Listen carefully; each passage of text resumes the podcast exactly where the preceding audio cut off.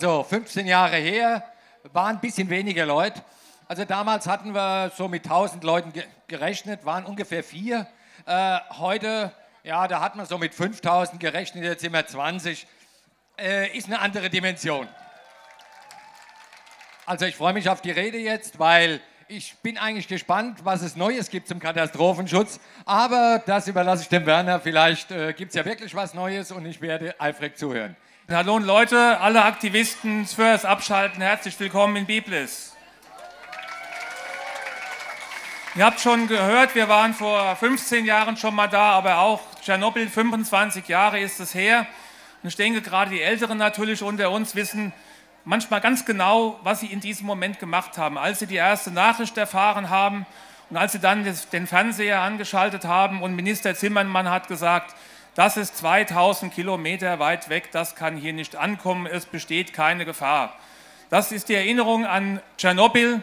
Und wer hätte damals gedacht, als wir am 1. Mai 86 auf dem Römer demonstriert haben und danach immer öfters, wer hätte gedacht, dass wir hier heute stehen und was wir immerhin erreicht haben, ist auch mit einer schlimmen Entwicklung in Fukushima, dass die beiden Blöcke Biblis A und B sind abgeschaltet. Und das ist gut so und das muss auch so bleiben.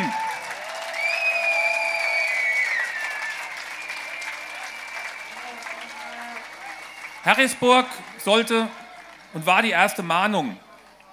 Tschernobyl war die zweite Mahnung.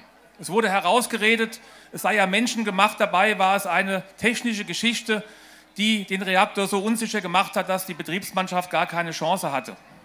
Man hat sich herausgeredet, die hiesigen Reaktoren seien ja anders, seien sicherer. Aber die zweite Mahnung hat leider nicht gereicht. Fukushima darf nicht nur eine Mahnung bleiben. Fukushima muss das Signal sein, aus der Atomenergie auszusteigen, hier und überall und weltweit und für immer und ewig.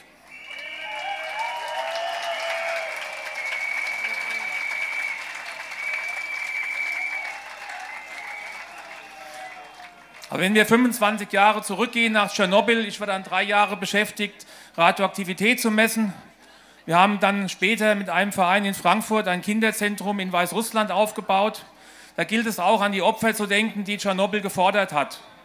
Ich war letzte Woche bei einer Konferenz in Belarus, in Minsk.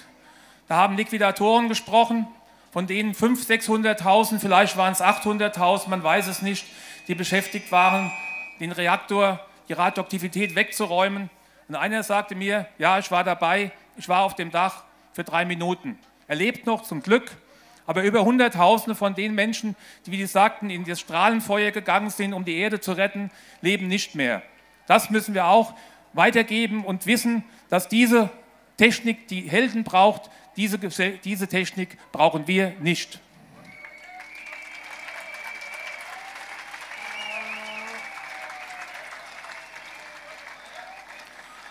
Wir waren in dem Kinderzentrum, war ich letzte Woche, Nadeshda. Nadeshda ist der Name auf Russisch heißt auf Deutsch Hoffnung. Und dort sind schon über 40.000 Kinder zu Erholungsaufenthalten gewesen, zur Gesundheitserholung, mit einem großen Sportplatz, mit einem großen Sportzentrum, demnächst mit einem Medizinzentrum. Da geht auch speziell vom BUND unsere Hilfe hin, genauso wie sie natürlich auch nach Japan gehen wird.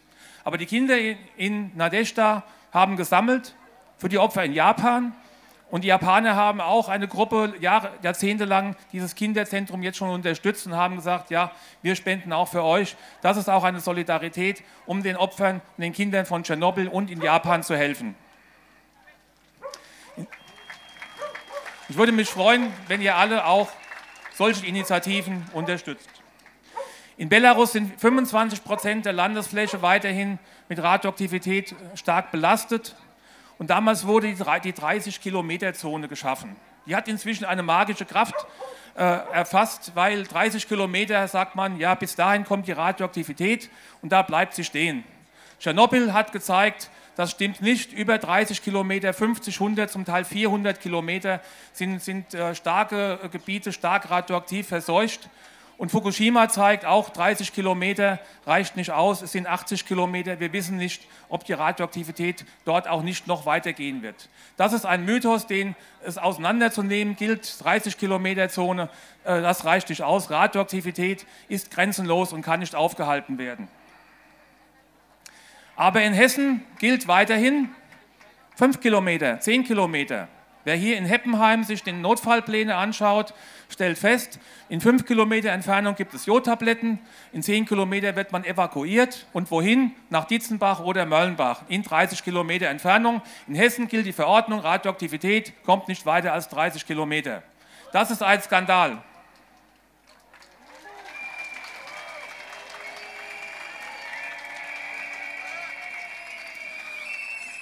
Und jahrzehntelang hat die hessische Landesregierung und auch der RWE hat die Menschen in Sicherheit gewogen und hat gesagt, naja, wenn was passiert, äh, werdet ihr evakuiert und da gibt es Jodtabletten. Die Jodtabletten, wer es wissen will, sind nicht hier, die sind in Würzburg und in Karlsruhe. Die müssen erst hierher gebracht werden und erst vor kurzem wurde im Landkreis Main-Kinzig mal ausprobiert, wie lange das dauert. Das hat über ein, zwei Tage gedauert, bis die Jodtabletten da sind. Also, Mission Impossible, im Ernstfall hilflos. Das ist die hessische Situation und nicht nur in Hessen, sondern auch für alle Atomkraftwerke in Deutschland. Und das ist auch ein, ein, Grund, um zu sagen, Atomkraft ist unbeherrschbar und es werden auch noch so große Notfallpläne die Menschheit nicht schützen können.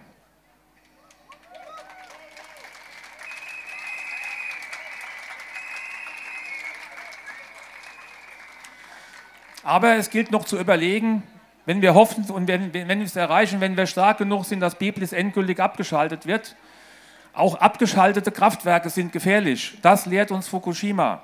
Auch Abklingbecken von Zwischenlagern, die weiterhin in Biblis sind, sollten nicht vergessen werden. Der Atommüll ist weiterhin da, auch wenn alle AKWs abgeschaltet sind. Das heißt, es wird weiterhin notwendig sein, einen Schutz für die Bevölkerung sicherzustellen, weil eine absolute Sicherheit, das wissen wir auch, gibt es nicht. Und hier ist die Politik der hessischen Landesregierung so, dass sie sagt, wir lassen die Menschen im radioaktiven Regen stehen. Das ist ein Skandal, das ist auch nicht hinnehmbar.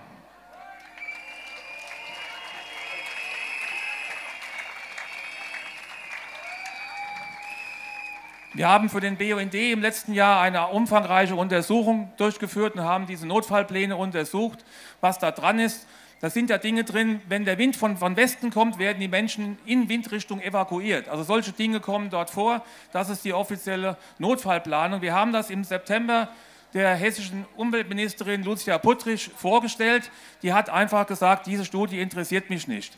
Und das ist der Skandal, dass hier die hessische Landesregierung große Sprüche von Energiewende tut, aber in Wirklichkeit nichts für den Schutz der Bevölkerung tut.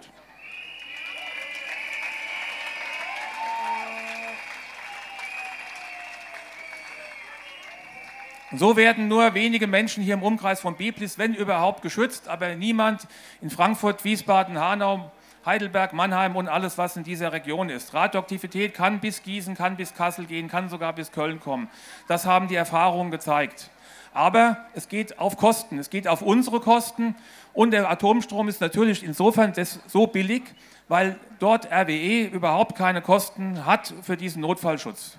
RWE spart sich diese Kosten, weil die hessische Landesregierung könnte diesen Notfallschutz ausbauen. RWE müsste ihn bezahlen. Hier schützt die hessische Landesregierung den Profit von RWE auf Kosten des, des Gesundheitsschutzes der Bevölkerung.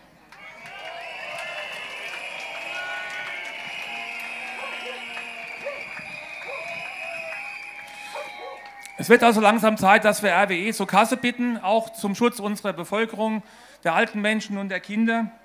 Und wir werden die hessische Landesregierung auffordern, hier für einen Notfallschutz zu sorgen, der, wie wir wissen, nie absolut sein kann. Aber der jetzige Notfallschutz ist absolut unzureichend und vor allem auch für den weiterhin bestehenden Atommüll wird ein Notfallschutz notwendig sein. Die hessische Landesregierung, Herr Bouffier, Frau Puttrich haben ja einen Amtseid geleistet. Der geht so ungefähr in die Richtung, dass man sagt, ja, ich schwöre den Schutz meines Volkes. Das ist nicht der Fall. Die hessische Landesregierung hat hier ganz klar ihren Amtseid gebrochen. Sie schützt nicht die Bevölkerung, sie schützt die Atomenergie.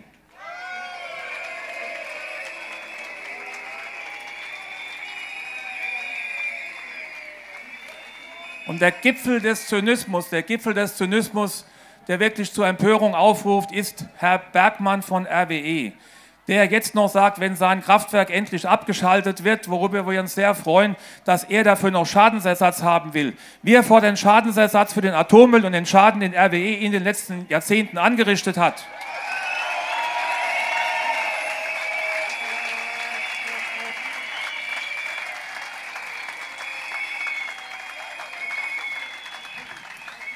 Letzte Woche hat Herr Töpfer wieder gesprochen. Herr Töpfer war damals schon dabei, bei Tschernobyl hat große Sprüche gesagt, wir müssen eine andere Energiewelt erfinden. Wir haben 25 Jahre Zeit gehabt, wir haben sie erfunden. Herr Töpfer hat, glaube ich, nicht so viel dafür getan.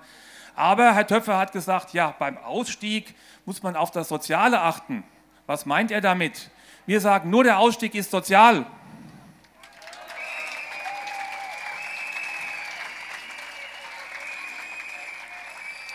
Herr Töpfer sagt, aus ethischen Gründen müsste man jetzt auf die Wirtschaftlichkeit achten. Wir sagen, nur der Ausstieg ist wirtschaftlich, insbesondere für die Firmen, die Solarenergie und Windanlagen bauen.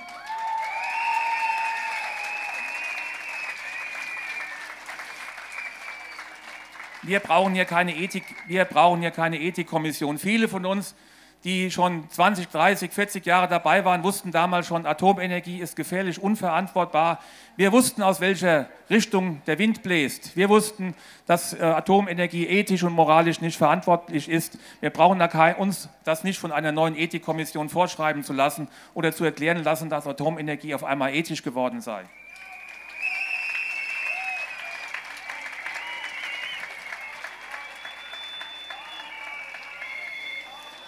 Wir fordern, dass die, der Schutz der Bevölkerung endlich ernst genommen wird. Wir fordern, dass Biblis A und B abgeschaltet bleiben für immer und ewig. Und ich schließe mit den Worten unseres guten Kameraden Eduard Bernhard, der hier auch vor 15 Jahren auf der Bühne stand und der ausgerechnet an den Tagen von Tschernobyl vor drei Jahren gestorben ist. Aber er schließt mit seinen Worten, die für uns alle weiter gelten. The fight must go on, Biblis, A und B abschalten, alle Atomkraftwerke abschalten, the fight must go on.